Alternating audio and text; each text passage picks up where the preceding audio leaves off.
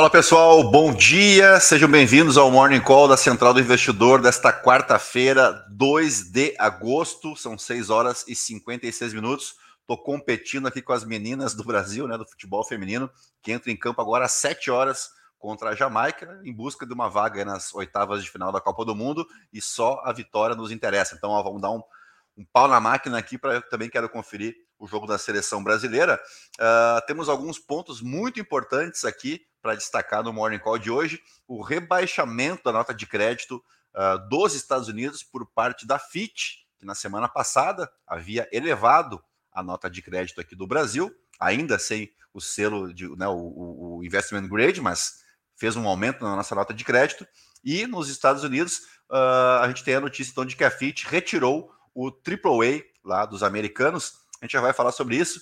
Temos o seu Donald Trump também enrolado em mais uma acusação, dessa vez envolvendo a questão envolvendo lá o, a invasão ao Capitólio, né, em 6 de janeiro.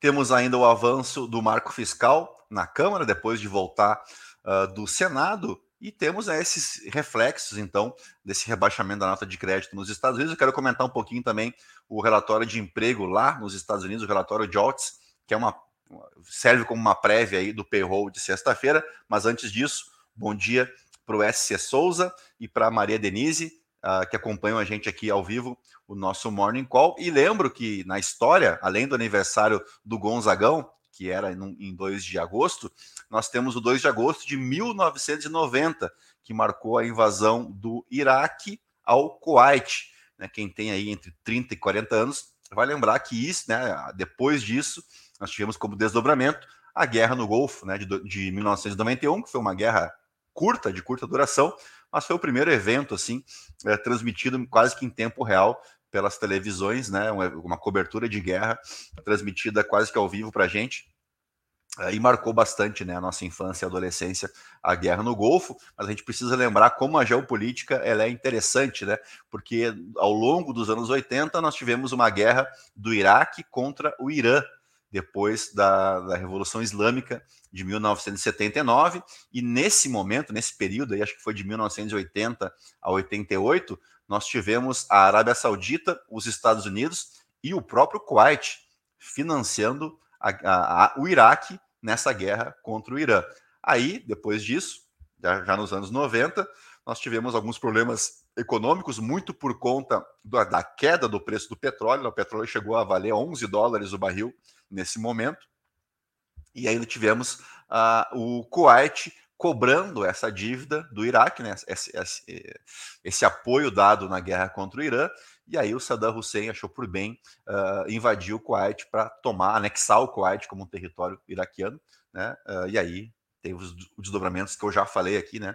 Que causaram aí a, a guerra no Iraque ou a guerra no Golfo, que, que tiveram desdobramentos mais tarde, inclusive para os anos 2000. Mas para ver como a geopolítica ela é interessante, né? O aliado de hoje pode ser o inimigo de amanhã. Mas vamos lá falar então dos nossos resumos diários aqui, começando pela Bloomberg. Bora lá, uh, que as ações globais caíram quando o rebaixamento da nota de crédito soberano dos Estados Unidos pela Fitch Ratings estimulou uma retirada de ativos mais arriscados. O interessante aqui é que essa retirada não se observa até o momento nos títulos públicos, né? não temos uma venda massiva de títulos norte-americanos, né? os treasuries, também não temos esse movimento visto no dólar, ao menos por enquanto, tá? talvez ao longo da sessão a gente observe esse movimento, mas por hora não. E aí eu queria mostrar de novo para vocês aqui, deixa eu ver se eu tenho a reportagem que era o nosso ranking lá, mas eu acho que eu não trouxe para cá.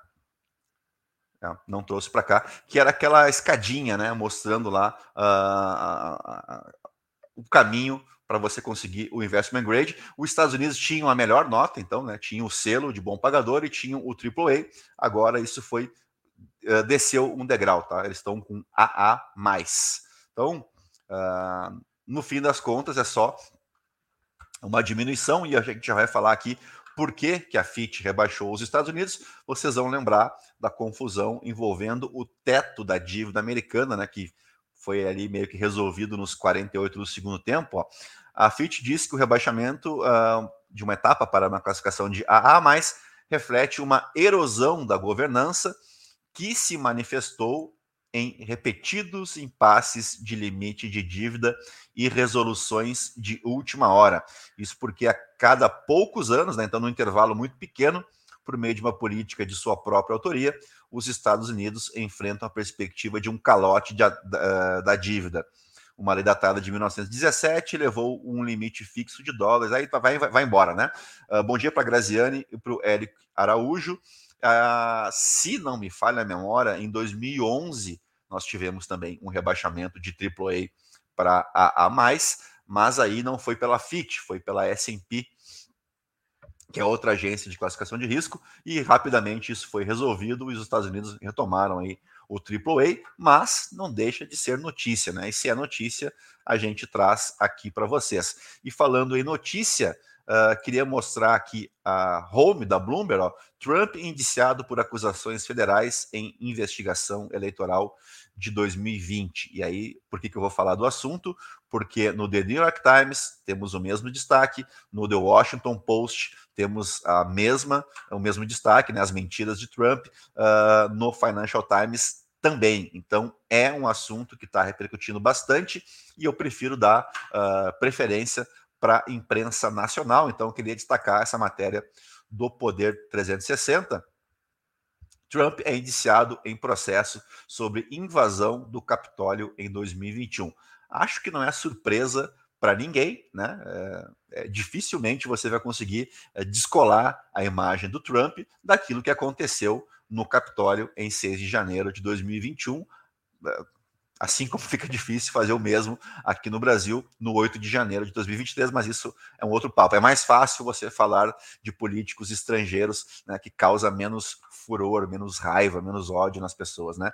Então vamos lá, o ex-presidente americano foi indiciado nessa terça-feira na investigação sobre seus esforços para reverter o resultado da eleição de 2020, incluindo a incitação de apoiadores à invasão do Capitólio em 6 de janeiro de 2021 o republicano foi acusado formalmente de conspirar contra o país e contra os direitos dos cidadãos norte-americanos, entre outras denúncias. Lá atrás, em alguns meses atrás, eu trouxe aqui um exemplo né, da Guerra Civil Americana e como eles levam isso muito a sério. Né? Isso que eu digo é atacar as instituições norte-americanas. Isso é algo que é visto com muita seriedade lá nos Estados Unidos, ao contrário aqui do Brasil, né, que a gente acha completamente normal um sujeito ir para uma, uma porta de quartel pedir um golpe de Estado, né? Mas aqui a gente tem uma democracia mais frágil, né? Menos desenvolvida, então é um trabalho de longo prazo que aqui no Brasil a gente ainda não conseguiu fazer. As pessoas acham que isso não tem nada demais, né? Quando na verdade isso é um crime gravíssimo, tá? É um atentar contra o Estado Democrático de Direito é um crime gravíssimo e a gente lembra aqui né, que toda essa construção do Estado brasileiro passa pela promulgação da Constituição de 1988, mas outras constituições vieram antes, né? Mas o que funda o Estado brasileiro é a Constituição.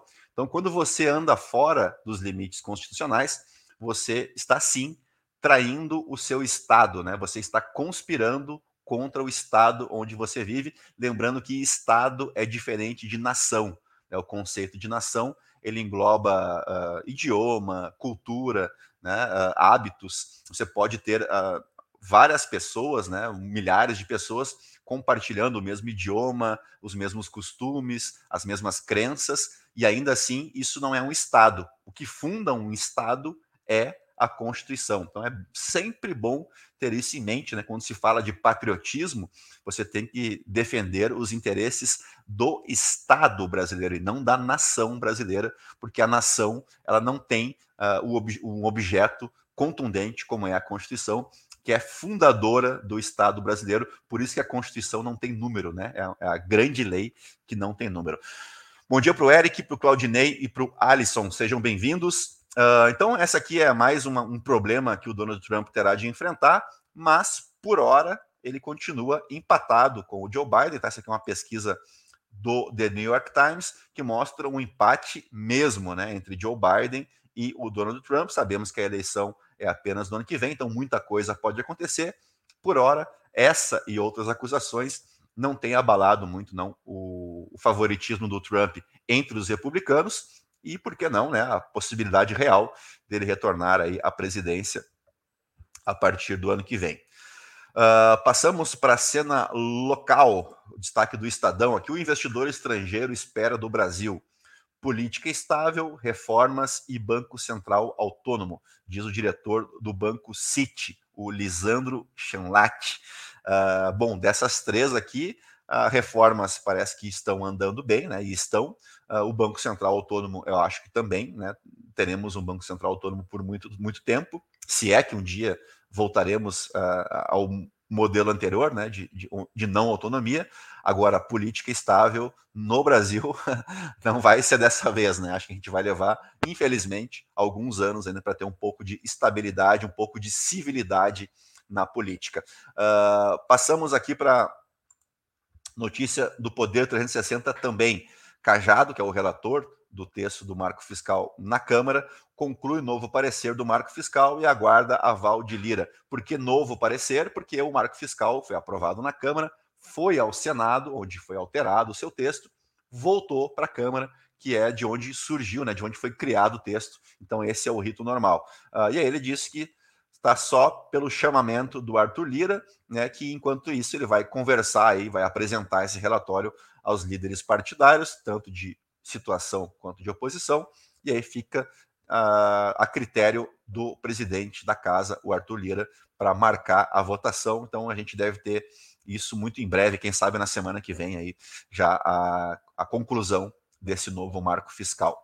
Uh, e aí, claro, o assunto de hoje também, que é a decisão do Copom, né, do, da, do Comitê de Política Monetária aqui no Brasil, em relação à Selic tudo indica que nós teremos a redução na Selic depois de muitos meses, né? Uh, e por hora está numa proporção aí de 60 a 40, mais ou menos, de que a Selic vai cair 0,25 ponto percentual nesta quarta-feira. Outros apostam numa queda mais acentuada de meio ponto percentual, mas acho que o importante é o comunicado, né? Uh, além da decisão, é o que diz uh, o comunicado, e depois, na semana que vem, a ata desta reunião, né? Que aí nos dá uma, uma visão futura um pouco mais clara. Uh, e aí acho que era isso, tá, pessoal, que eu tinha para trazer para vocês. Uma quarta-feira bem interessante, né? Bem movimentada. E agora vou encerrar aqui com vocês e vou lá torcer para nossa seleção contra a Jamaica, para ver se a gente consegue essa vaga nas oitavas de final da Copa do Mundo de futebol feminino, tá bom? Um grande abraço aí para vocês, né? Cuidem-se bem. Acho que não dei bom dia para o Alisson, que entrou há pouco. Uh, obrigado aí por acompanhar o nosso Morning Call ao vivo. Não esquece de se inscrever no nosso canal, deixar o teu like. Uh, se quiserem fazer apostas aí nos comentários de se acham que cai 25 pontos base, se acham que cai meio ponto percentual, se acham que não cai, né? Pode acontecer também, vai saber, né? Então fiquem à vontade para fazer as apostas de vocês e a gente volta amanhã então com mais uma edição do nosso Morning Call, tá bom? grande abraço aí para vocês, um bom dia, até amanhã. Tchau, tchau.